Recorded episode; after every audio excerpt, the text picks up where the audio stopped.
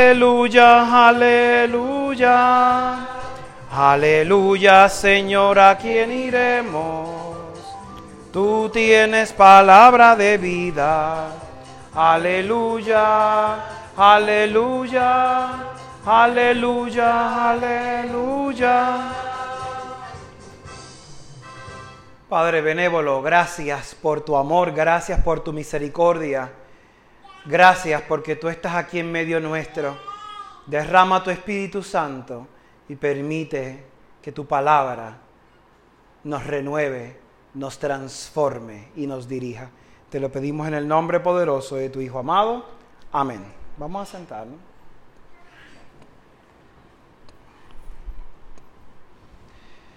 Ya no me muero, estoy aquí otra vez. Este y la imprudente también no tenía energías esta mañana y ahora tiene todas las energías del planeta. ¿Verdad? Está llena del Espíritu Santo ya. Mire el que está a su lado y dígale, qué bueno que viniste, qué bueno que estás aquí.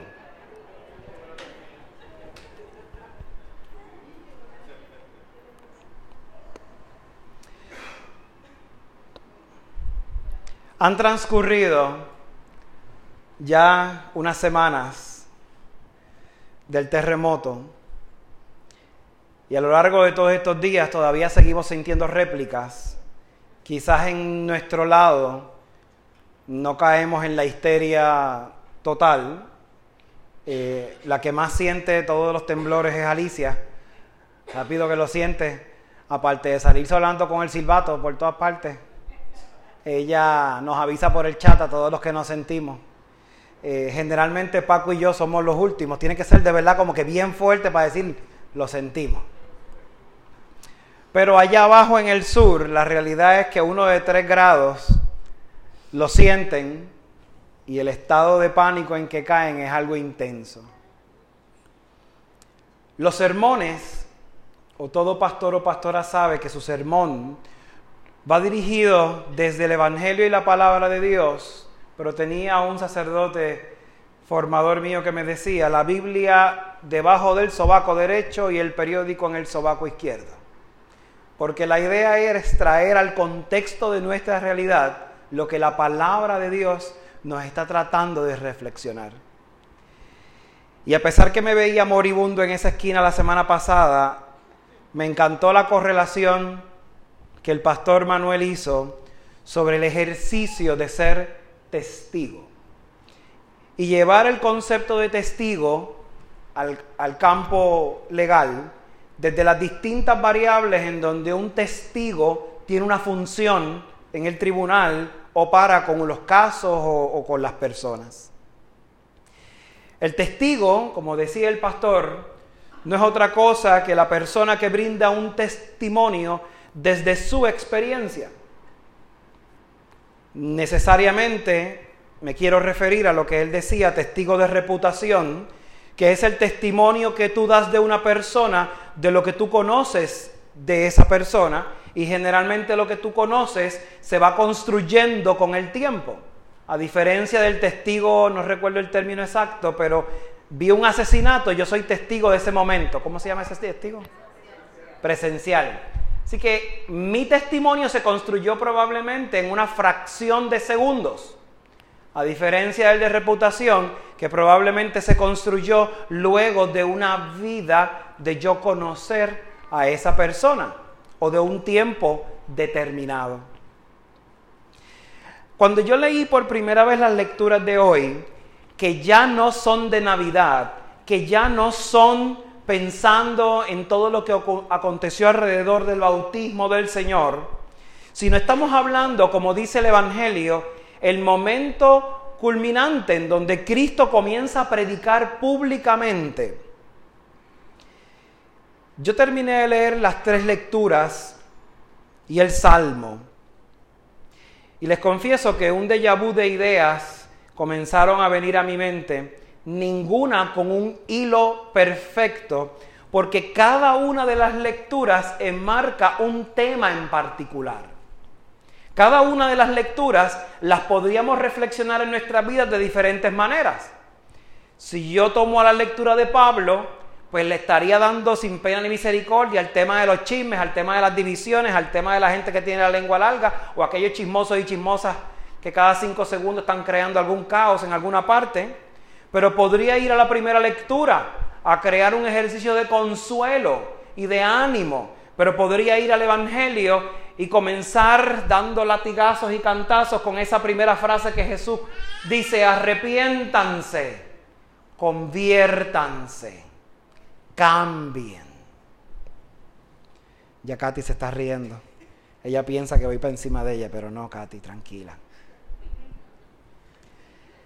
Cuando yo terminé de reflexionar, yo estaba tratando de pensar y entender el contexto del terremoto que estamos viviendo la debacle económica que va a seguir aumentando luego de un desastre que es totalmente natural, los cambios que como sociedad y país vivimos, los destrozos que se dieron esta semana en, la eh, alrededores de la fortaleza, las calles de la fortaleza, las manifestaciones, ejercicio de la democracia, todas esas cosas, cómo yo las enmarco o cómo yo las visualizo dentro de la vida de una iglesia que todavía sigue siendo una iglesia en desarrollo, en nacimiento, en transformación o en evolución.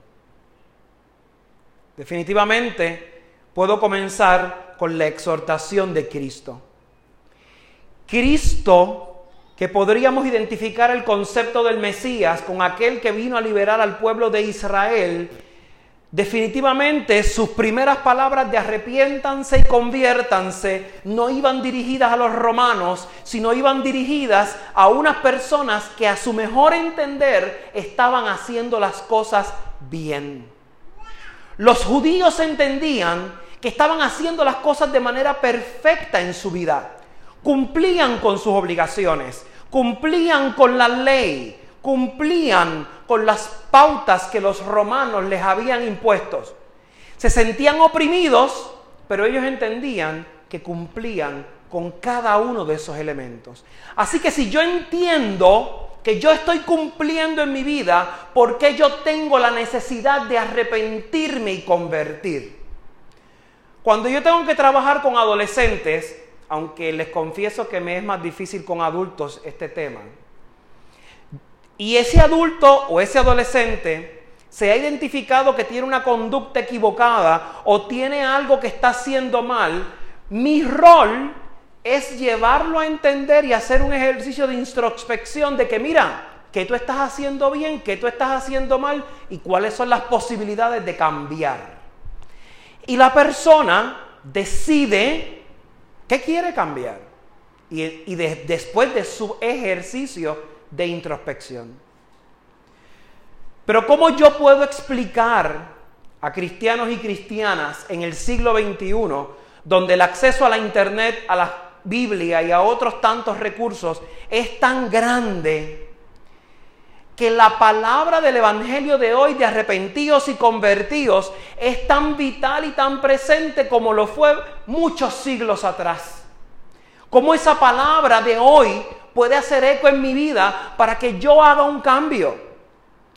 Todos al inicio del servicio nos damos literalmente golpes de pecho porque nos reconocemos como pecadores. Pero el reconocernos como pecadores no basta. Yo sé que soy un ser humano y yo sé que yo cometo errores.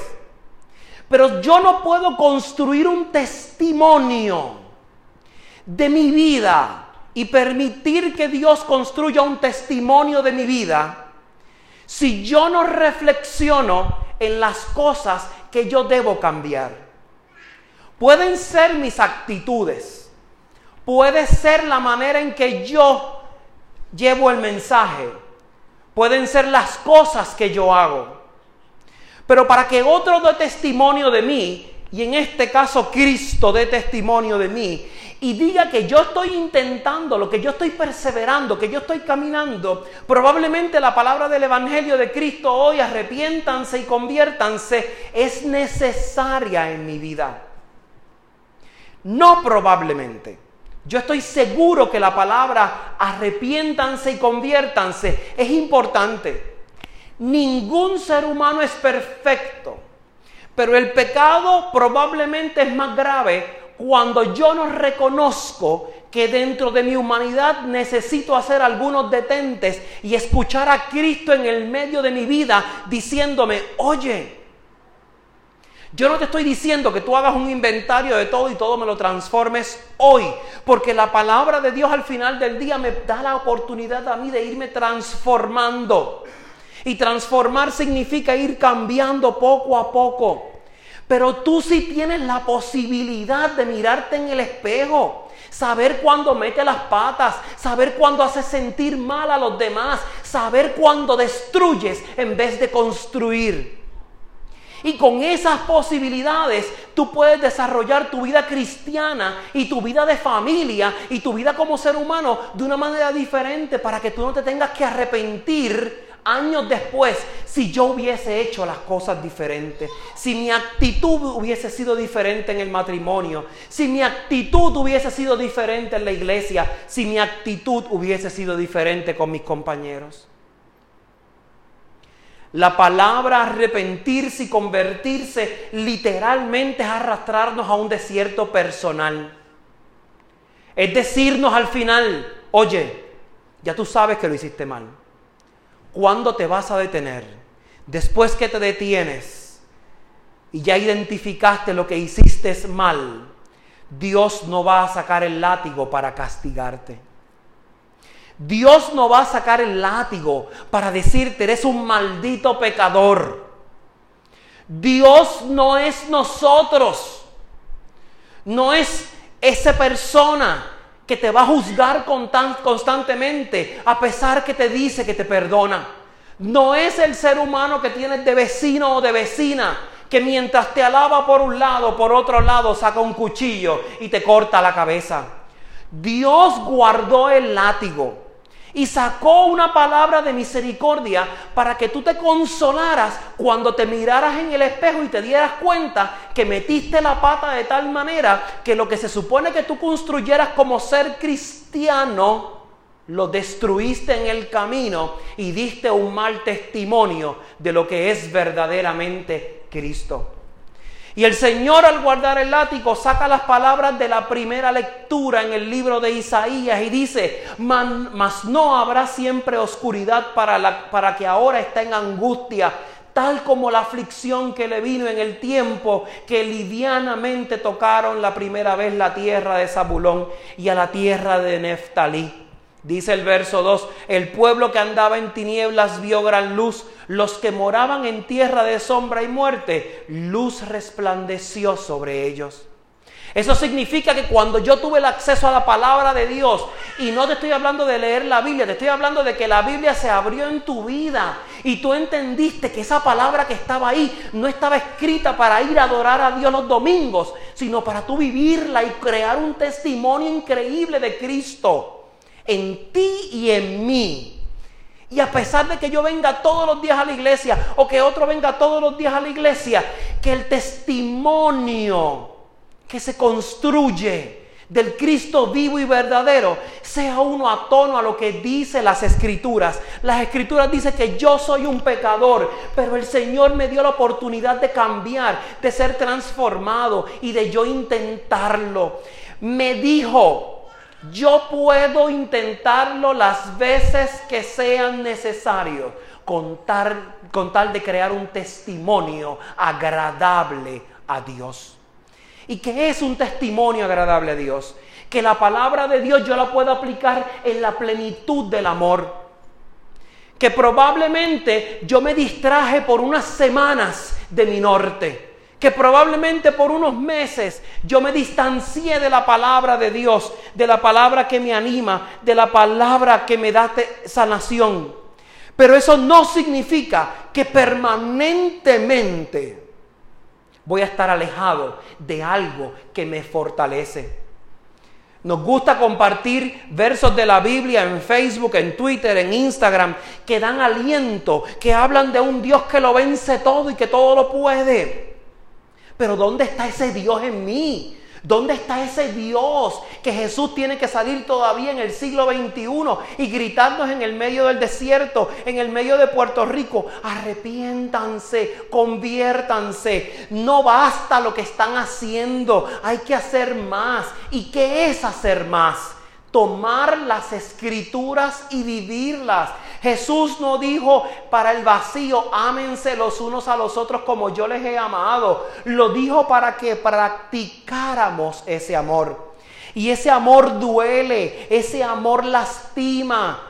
Ese amor probablemente va acompañado de pánico, de miedo y de incertidumbre. Las personas que viven en el sur de Puerto Rico literalmente viven en ese pánico constantemente. No saben cuándo va a temblar. Y aunque un grupo de científicos diga que el ochenta y pico por ciento de probabilidades que no vuelva a temblar, la realidad es que el control final lo tiene Dios. Pero aún dentro de ese miedo, aún dentro de esa incertidumbre, aún dentro de ese panorama tan apocalíptico en que muchas veces se le pintan a esas personas, la palabra de Dios no ha dejado de estar ausente. Ese es el milagro de Dios en el siglo XXI. Dígame si la humanidad no ha hecho todo lo posible a lo largo de todos estos siglos para que Dios hubiese cansado hace rato. La historia está repleta de las veces en que le hemos dado en la cara a Dios con, con nuestras acciones. Pero a pesar de todo eso, Él quiere volver a intentarlo. Y en el medio del caos, la palabra se hace presente cuando los hermanos y las hermanas buscan la manera de levantarse, de ser solidarios. No somos solidarios solamente en la crisis y cuando se llora, sino en nuestra oración permanente, en nuestra conexión con el prójimo. Cada uno de esos elementos me ayuda a dar testimonio diferente de lo que es Cristo y de lo que es la palabra de Dios. Pero saben que Pablo enfrentó una situación bien particular. Ya Pablo había, predicado el Evangelio. Pablo, Pablo, había hablado de lo hermoso que era Cristo y de las cosas maravillosas que era Cristo. Y se había cansado de predicar cada una de esas cosas. Y de momento tuvo que ir a predicar en Corinto otra vez y decirle, mire, les ruego hermanos, dejen la changuería. Claro, lo estoy diciendo a los a puertorriqueños. Dejen esa división. No se dan golpes de pecho que son los más cristianos y que yo no sé qué cuánto y que se convirtieron al Evangelio. Dejen la changuería. Porque hay que dividirse que los de Pablo, que los de esto, que los de lo otro. No, ninguno de ustedes fue bautizado en nombre mío, sino fue bautizado en el nombre de Cristo. Un pueblo tan cercano, porque no estamos hablando de 20 siglos después, estamos hablando cercano al origen de esta experiencia maravillosa del Evangelio, ya se había desenfocado. Eso quiere decir que los seres humanos tenemos una capacidad increíble para desenfocarnos de nuestro norte. Pero eso no significa que la palabra de Dios se haga presente y se haga presente para transformarnos aún en el medio de la crisis. Pablo dice en el verso 13, ¿acaso está dividido Cristo? ¿Fue crucificado Pablo por ustedes? ¿O fueron bautizados en el nombre de Pablo? Pablo reconoce y dice, doy gracias que ninguna de las cosas anteriores han hecho por mí, sino es por Cristo. Pero me encanta el verso 17 cuando dice, pues no me envió Cristo a bautizar, me envió a predicar el Evangelio. Y no me envió a predicar el Evangelio con palabras sabias, me envió a predicar el Evangelio con palabras sencillas. ¿Y qué son palabras sencillas en el verso, en el, a lo puertorriqueño?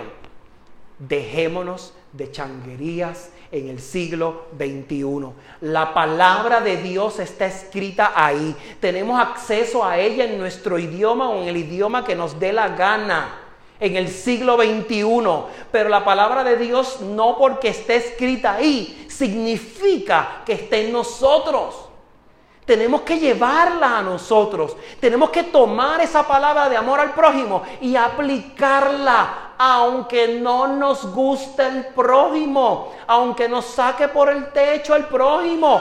Tenemos que aplicarla. Porque ¿qué sentido tiene nuestra vida si al final del día no nos dejamos, como dice en el último verso, en el verso 18 de la segunda lectura, si no nos dejamos envolver por la locura de la cruz? ¿Y qué es la locura de la cruz? La locura de la cruz se da en mi testimonio, en ese alguien que me enamoró 17 años y medio atrás y me hizo dar un sí permanente para él. No importa las lágrimas y las circunstancias, no importa cómo yo me sienta hoy, mi Dios es un Dios estable, un Dios que está siempre peregrinando al lado mío. No es un Dios como las olas de sube y baja. Es un Dios que va a estar presente, caminando y dando testimonio de mí y yo de Él todos los días porque me envolvió en esa locura. Esa locura que es desarrollar ese amor increíble y perfecto por alguien que no veo, pero me hizo sentir y me hace sentir cosas tan grandes todos los días. Tan grandes como para servirle todos los días. Tan grandes como para no mirar los gigantes que se paran a veces delante de nosotros. Tan grandes como para adorarle sin importar lo que sienta o no. Santa Teresa de Jesús escribe en uno de sus libros, Las Moradas, que muchas veces cuando ella iba a la iglesia, ella no sentía a Dios y sentía un vacío y una sequedad increíble, pero ella aprendió que aún sintiéndose así, desesperadamente oraba con más intensidad y más intensidad porque el demonio no iba a utilizar ninguna herramienta para distraerla de su norte. ¿Y cuál es nuestro norte? La locura de la cruz. El sentido de un hombre que se clavó por mí. Se clavó por ti. No tiene sentido. Si usted examina su vida, vea su vida. Vea la inversión que usted ha hecho a Dios y la inversión que Dios le ha hecho a usted. No tiene sentido desde nuestra vida. Todo el tiempo que Dios ha invertido para que tú estés bien. ¿Cuánto tiempo yo he invertido en Él? Pero esa es la manera en que Él nos está explicando el amor y la locura de quedar enamorados permanentemente, aunque me sienta cansado, aunque me sienta angustiado o aunque me sienta alegre y piense que todas las cosas van bien. ¿Sabes qué? Siempre la locura de la cruz me va a mantener cautivo. Por eso Pablo dio su vida, por eso Pedro dio su vida. Por eso miles de personas a lo largo de la historia han dado su vida. No para que usted y yo entendamos por qué dieron su vida. Ellos solamente querían explicar una cosa. Estaban tan enamorados de Dios y estaban tan amarrados a la locura de la cruz que no les importaba lo que dijera el universo. Solamente les importaba que la mirada de Dios se mantuviera conectada con Él o con ella. Que la mirada de Dios se mantenga en nosotros que nosotros encontremos que esa locura de la cruz está ahí para ti, para mí todos los días. Y que todos los días de nuestra vida, cuando metamos las patas y no estemos en la sintonía que Dios quiere, podamos levantar nuestras manos y decir, Señor, aquí estoy, una vez más, para rendirme a tus pies y decirle al mundo, no soy el mejor cristiano, pero estoy trabajando en mi testimonio, enamorándome todos los días de la locura de la cruz. Que el Señor les bendiga.